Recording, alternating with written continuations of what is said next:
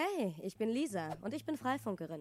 Ich wollte endlich mal klarstellen, dass es bei Freifunk nicht nur um kostenlosen Internetzugang geht, sondern um viel mehr. Wir bauen gemeinsam ein freies und selbstverwaltetes Funknetzwerk, das alle Menschen in meiner Umgebung miteinander verbindet und das von niemandem einfach abgeschaltet werden kann. Mein Freifunkrouter läuft mit einer freien Software, der Freifunk Firmware. Er verbindet sich mit anderen Freifunkroutern von Fensterbrett zu Fensterbrett, von Dach zu Dach. Aus vielen kleinen Funkverbindungen entsteht so ein großes dezentrales Maschennetzwerk, in dem die Daten von Knoten zu Knoten weitergereicht werden. Ich habe auch einen Teil meines Internetanschlusses freigegeben, den ich den anderen im Freifunknetz zur Verfügung stelle. Ein Internettunnel sorgt dafür, dass die Daten umgeleitet werden und ich mir um die dumme Störerhaftung keine Gedanken machen muss. Macht es wie ich, damit wir überall ein offenes und freies WLAN haben, in dem wir durch unser eigenes gemeinschaftliches Netzwerk surfen, Daten teilen und kommunizieren können. Geht zu Freifunktreffen, gründet eine Gruppe, sprecht mit anderen über Freifunk. Seid mit dabei und funkt einfach frei. Ja, wie man unschwer erkennen kann, sind wir bei Freifunkradio gelandet.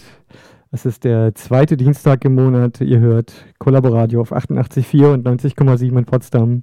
Der Kicks ist im Studio und meine Wenigkeit. Und du solltest auch mal dein Mikrofon einschalten. Das klebt ja alles. Das klemmt. Ich sehe keinen. Na, sprich mal. Hallo. Ja, ich. Irgendwie bist du nicht zu hören. Naja, das, das hatte ich vorhin schon. Holla, holla. Ja, das hat hier eine Macke. Das Mikrofon, das Mikrofon.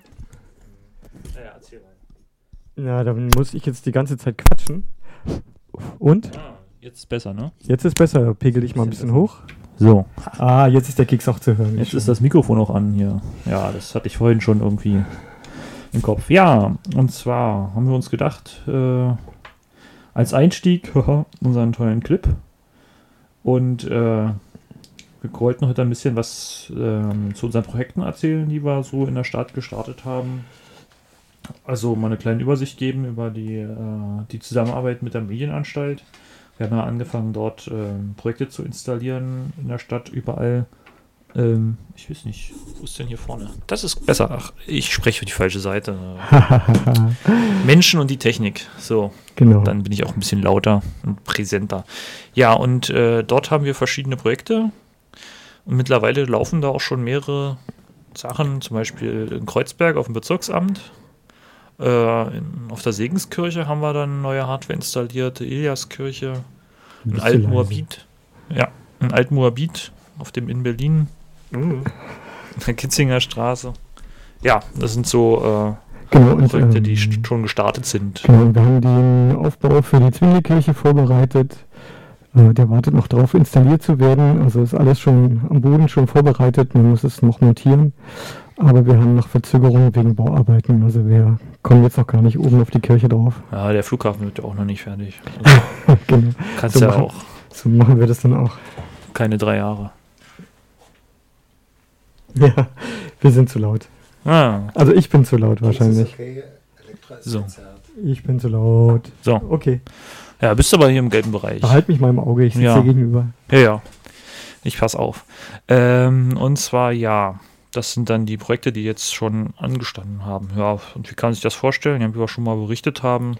Also auf dem Dach dann Anlage installiert, Access Points, mehrere, ein paar Antennen abgenommen und äh, das versorgt dann die lokale Region da mit Internet und Freifunknetz. Ja, wir werden es so machen. Wir haben eine Backbone-Infrastruktur. Das sind die Richtfunkstrecken zwischen diesen hohen Standorten. Und von dort funken wir dann auf 2,4 Gigahertz und 5 Gigahertz runter von den Türmen. Die ganzen Geräte haben neben einem Ad-Hoc-Interface, was Mesh spricht, haben wir noch ein Access Point-Interface. Man kann sich dann auch als Client, also mit dem Smartphone damit verbinden.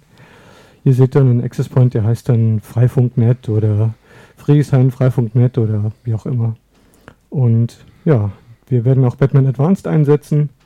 Zwischen, also innerhalb eines Kiezes kann man dann zwischen diesen Access Points auch roamen, solange man genügend Empfang hat. Ja. Ich habe auch gesehen, also auch ein anderes Projekt, was jetzt von der MABB unterstützt wurde, hier von äh, so einer großen äh, Internetverteilakt-Gesellschaft, die auch äh, Access Points aufgestellt hat. Äh, die hat das jetzt auch aus Berlin mit dem Know-how auf anderen Städten expandiert, ja. Also mhm. die, die sind jetzt dabei und hängen das jetzt an die große Glocke und machen das, aber. Äh, aber es gibt nur eine halbe Stunde freies Internet. Genau, freies Internet, ja. Wie, halbe Stunde, ja, dann ist die Freiheit ist, vorbei. Genau, und äh, bei uns, also wir projizieren das ja auch auf andere Städte auf der ganzen Welt. Ja, und, und ohne dann irgendwie. Gibt es keine Bremse. Genau. Bremsen, ja, höchstens in der Sommernacht, ja. ja. Nee, und ähm, ja, das ist quasi die, die, äh, die erste Sache, die wir bei der MAB äh, jetzt haben. Und das andere, was, was du äh, mir im Vorrein schon gesagt hattest, ähm, es gibt da Möglichkeiten äh, oder, oder ähm, Optionen, diese. Die digitale Dividende. Das ist das böse Schlagwort, ja. Was ist das? Kein böses Wort, come on ja, also äh, für die, die nicht wissen, also die digitale Dividende, wo alle schön drüber reden, das ist ähm, das, was jetzt fertig äh, äh, an Frequenzbereichen frei geworden ist, seit sie dieses analoge Fernsehen abgeschaltet haben und jetzt wahrscheinlich demnächst auch wieder, wenn sie das analoge Radio abschalten wollen, dann gibt es dann auch neue Frequenzbänder. Aber es geht jetzt bei der digitalen Dividende bisher um dieses Fernsehband. Da haben sie ja äh, also quasi also, tolle Lizenzen, die überall hin verbreitet werden können und äh, relativ störunempfindlich sind, was. Also. ja, schon. Also, wenn du das mit irgendwie 2 Gigahertz Technik vergleichst oder äh, genau. 5 Gigahertz Technik, dann ist das schon mal ein fetter Unterschied, ob ich da mit 700, 800 Megahertz, sag ich mal, ums Haus noch rumkomme oder nicht, ja. Ja, also, das ähm, muss ich mal ein bisschen ausholen, vielleicht. Also, ähm, das analoge terrestrische Fernsehen, das hat äh, bei uns eine Bandbreite von 8 Megahertz. Also pro Kanal. Pro Kanal, genau. Und ähm, bei DVB-T kann man pro Kanal vier TV-Stationen übertragen und dann noch irgendwelche Radioprogramme dazu. Das ist das digitale Fernsehen, was jetzt über Fer äh, Antennen das verbreitet wird, wo wir uns alle irgendeine Box kaufen mussten, damit wir wieder. Äh, oder einen USB-Stick. Genau, den Rundfunk empfangen können, ja. Genau, und äh, bei gleicher Anzahl an Programmen braucht man halt nur noch ein Viertel der Kanäle. Und äh, deswegen sind jetzt, also die, das Fernsehen hat extrem viel Bandbreite, also viel Bereich vom Spektrum eingenommen äh, gab es mal einen Bereich äh, unterhalb des UKW-Rundfunkbandes mit äh, vier Kanälen, also 24 MHz. Dann äh, bei VHF bei irgendwie 180 bis 220 MHz, da mich nicht drauf fest. Und dann gibt es den UHF-Bereich 470 MHz mhm. oder 474 ist die Mittenfrequenz bis 790 MHz. Und es sieht so aus, dass die Mobiltelefonanbieter bekommen den Bereich zwischen 700 und 800 Megahertz. Wo sie traditionell da auch schon ein bisschen drüber da ihr Mobilfunk platziert haben. Oder genau. drunter? Genau, aber der, die, der Bedarf äh, an Bandbreite für drahtlose Anwendungen ist ja riesig und wächst immer weiter. Ich habe heute gelesen, dass ähm, in Deutschland oder generell die Anschlüsse an Handys größer ist als die Festnetzverbindung. Also das ist in anderen Ländern ja gang gäbe. Da gab es ja schon, also gerade in den traditionellen Ländern, wo es überhaupt keine Festnetze gab, dass, dass da die Mobilfunk groß verbreitet wurde. Aber jetzt ist es halt auch in so einem traditionellen Industrieland wie hier passiert, ja. Ja, genau. Ich meine, bei uns hat ja der Netzausbau irgendwie vor na, 150 Jahren ungefähr angefangen mit Kupfer. Ja. Und äh, irgendwelche Entwicklungs- und Schwellenländer, die werden heute halt keine Kupferkabel mehr verlegen. Das lässt sich mit drahtloser Technologie halt viel besser machen. Sofern man nicht irgendwie den absoluten Luxus hat und es gleich die Glasfaser verlegen kann. Was er eigentlich, ja, am Ende für, für Hausanschlüsse dann ja, das Optimum im Moment darstellt. Ja, das haben sie ja auch damals äh, in, in, den neuen Bundesländern probiert mit der Glasfaser. Zwar die alte Technologie genommen, aber ja gut, da hat auch keiner geahnt, dass dann in Kürze solch ein Datenhunger existiert. Ja. ja, auf jeden Fall war die Firma Alcatel, die damals die Endgeräte und die Vermittlungsstellen gebaut hat, waren die nicht in der Lage, äh, die effektiv große Bandbreite zu nutzen. Die konnten da die Technik nicht bereitstellen. Ja, aber das ist ja alte Olle Kamellen, genau. die hatten wir auch schon oft. Weil wir sind ja jetzt eigentlich äh, auf dem Weg zur digitalen Dividende. Ja, beziehungsweise Und die digitale Dividende haben wir schon. Also ja. es sind äh, selbst in Berlin sind äh, große Bereiche eigentlich frei. Mhm. Also zum Beispiel gibt es äh, fünf, fünf PAL-Kanäle, also 40 Megahertz breit äh, am unteren Rand des UHF-Bandes. Also, also, insgesamt 40. Hm. Ja, also von 470 äh, bis 510 Megahertz. Also als Mittenfrequenz von den Kanälen, ist ja auch egal, wären es 474 bis 506. Und ähm, man könnte jetzt hergehen und könnte äh, jetzt da auch WLAN in diesem Frequenzbereich sprechen. Also dieses Protokoll an sich, also das, was, was da gemacht wird. 802.11. Ja, weil ähm, prinzipiell gibt es da in diesem Netz noch gar keinen WLAN-Standard oder also es ist, also man müsste quasi das dahin transportieren oder gibt es da Es gibt die Idee, die ungenutzten Bereiche des TV-Bandes, die auch äh, zum Teil, also die halt lokal zum Beispiel nicht genutzt werden. Also zum Beispiel äh, gibt es hier auf einer bestimmten Frequenz gibt's einen Sender, aber 100 Kilometer weiter gibt es da eben keinen. Und dann könnte man, weil diese Wände eben nicht irgendwie durchgängig genutzt werden und auch nicht überall an jedem Ort, könnte man hergehen und könnte Frequenzpläne aufstellen und sagen, in dem Bereich darf man zum Beispiel WLAN, also 802.11 AF heißt es dann, äh, in dem, auf der Frequenz in dem Bereich verwenden. Und äh, wird jetzt international darüber debattiert, äh, wie man das technisch löst.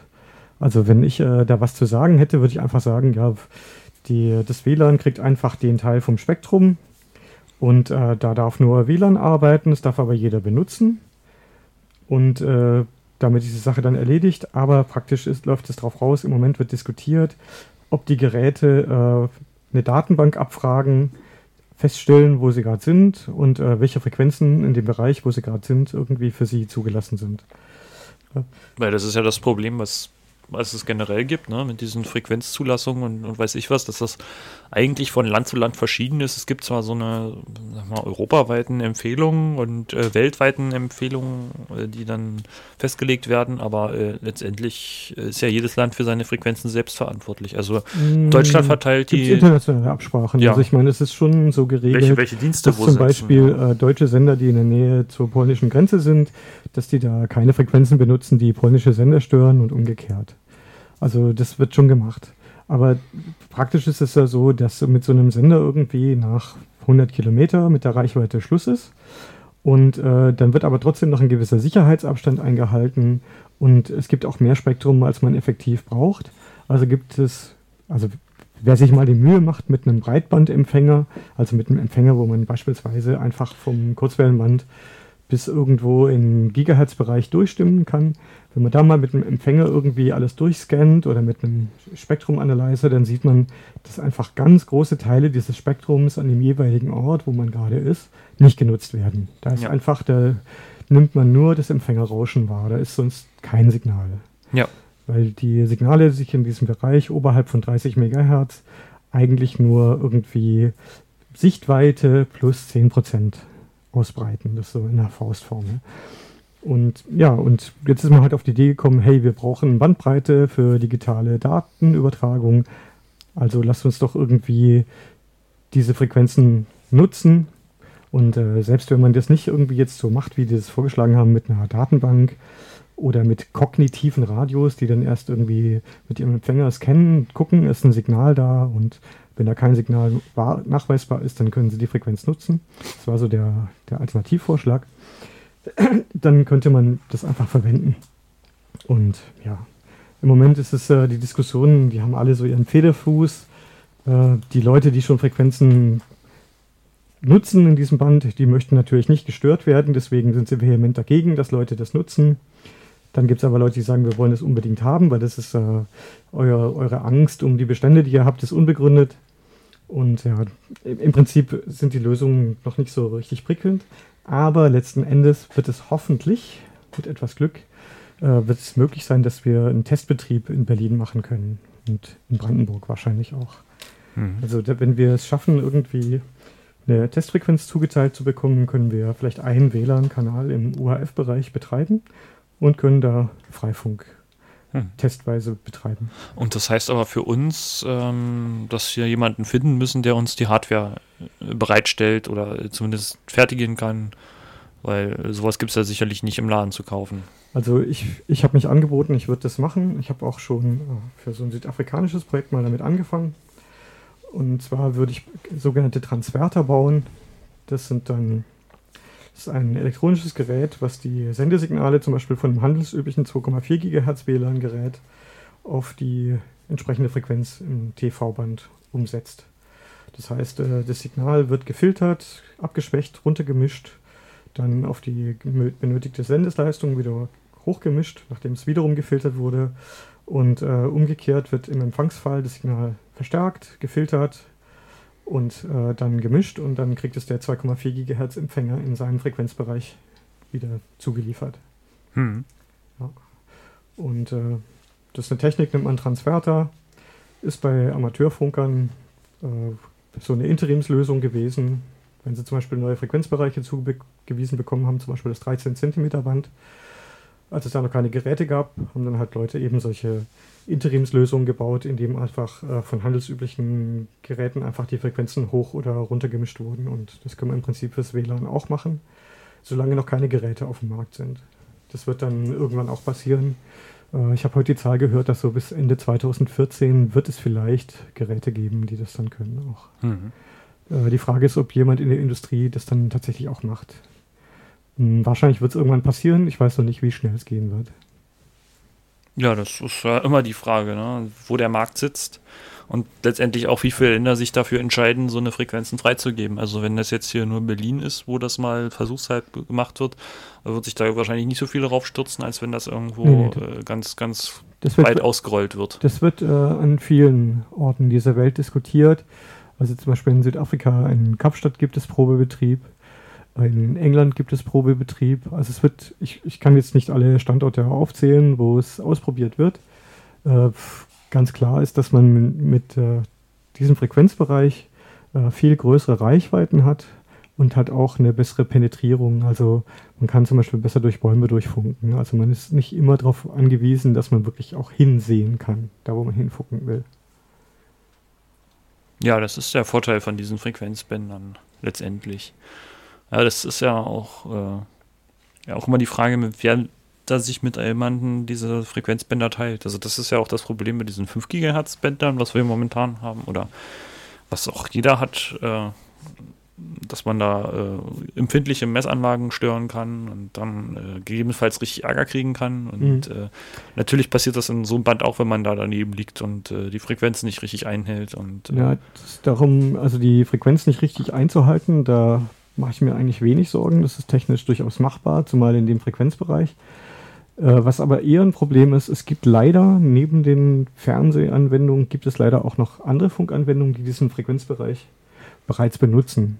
Mhm. Also es gibt zum Beispiel äh, so drahtlose Funkmikrofone, die in der professionellen Veranstaltungstechnik eingesetzt werden.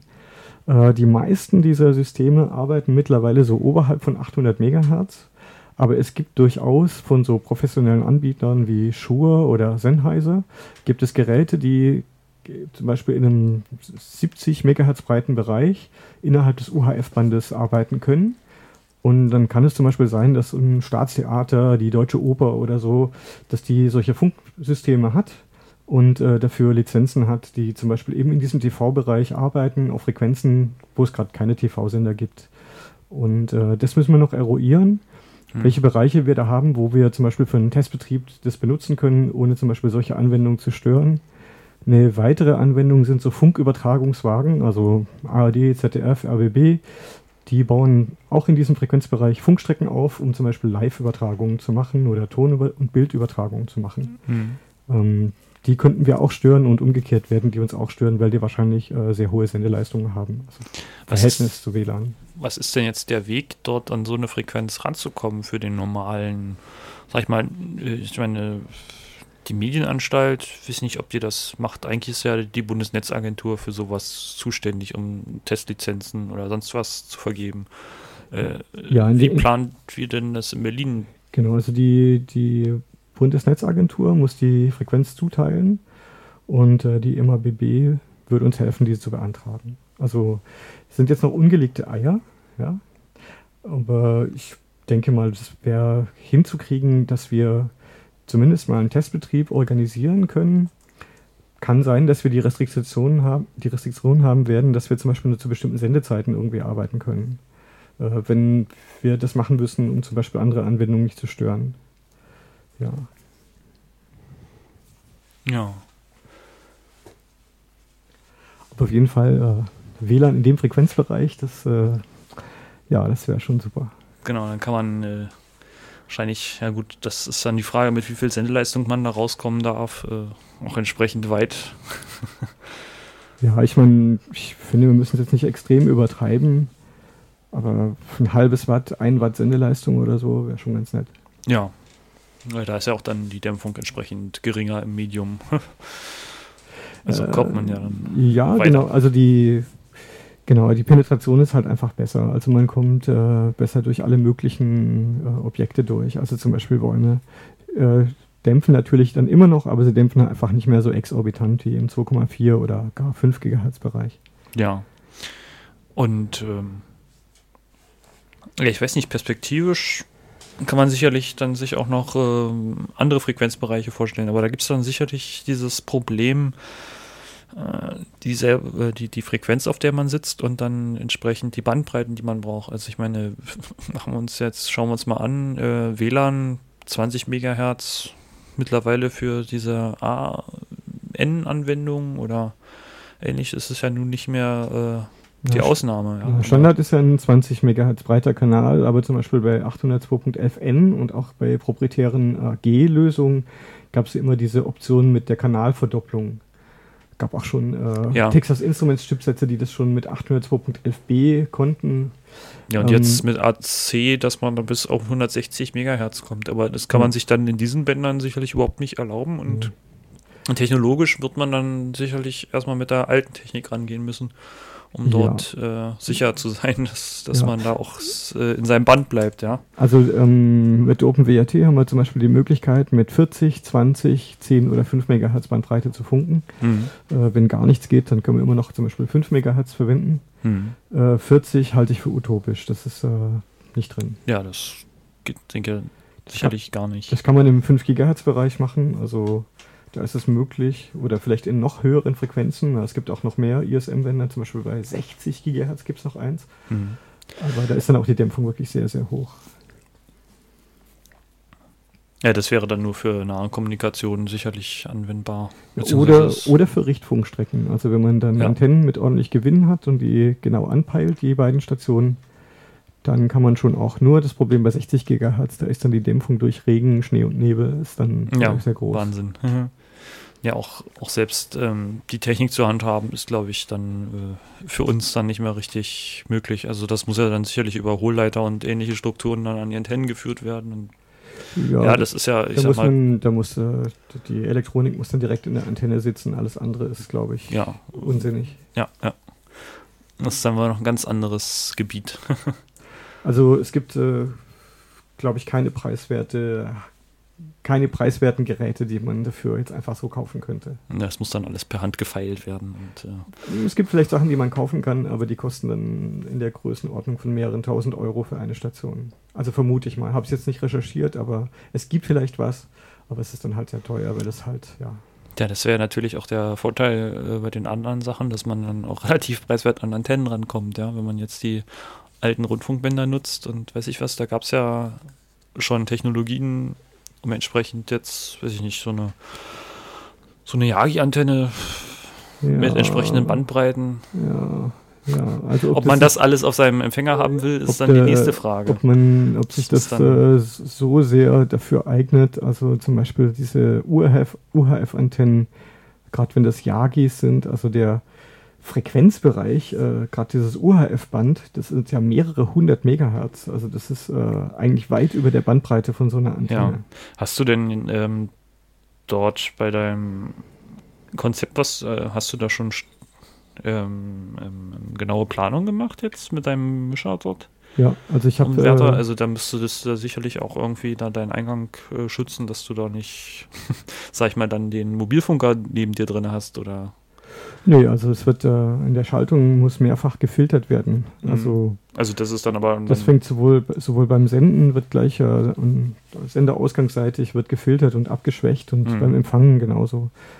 Ähm, ich muss ja das Signal relativ stark verstärken, bevor ich es dem Mischer zuführen kann, mhm. damit der Empfänger zum Beispiel hinterher nicht, nicht taub ist. Ja, von den anderen Sachen, die da. Genau, und äh, ich muss es auf jeden Fall filtern. Mhm. Aber da ich die Technik selber in der Hand habe, kann ich auch die Filter entsprechend designen. Und wenn ich zum Beispiel weiß, in welchem Bereich wir arbeiten, ja.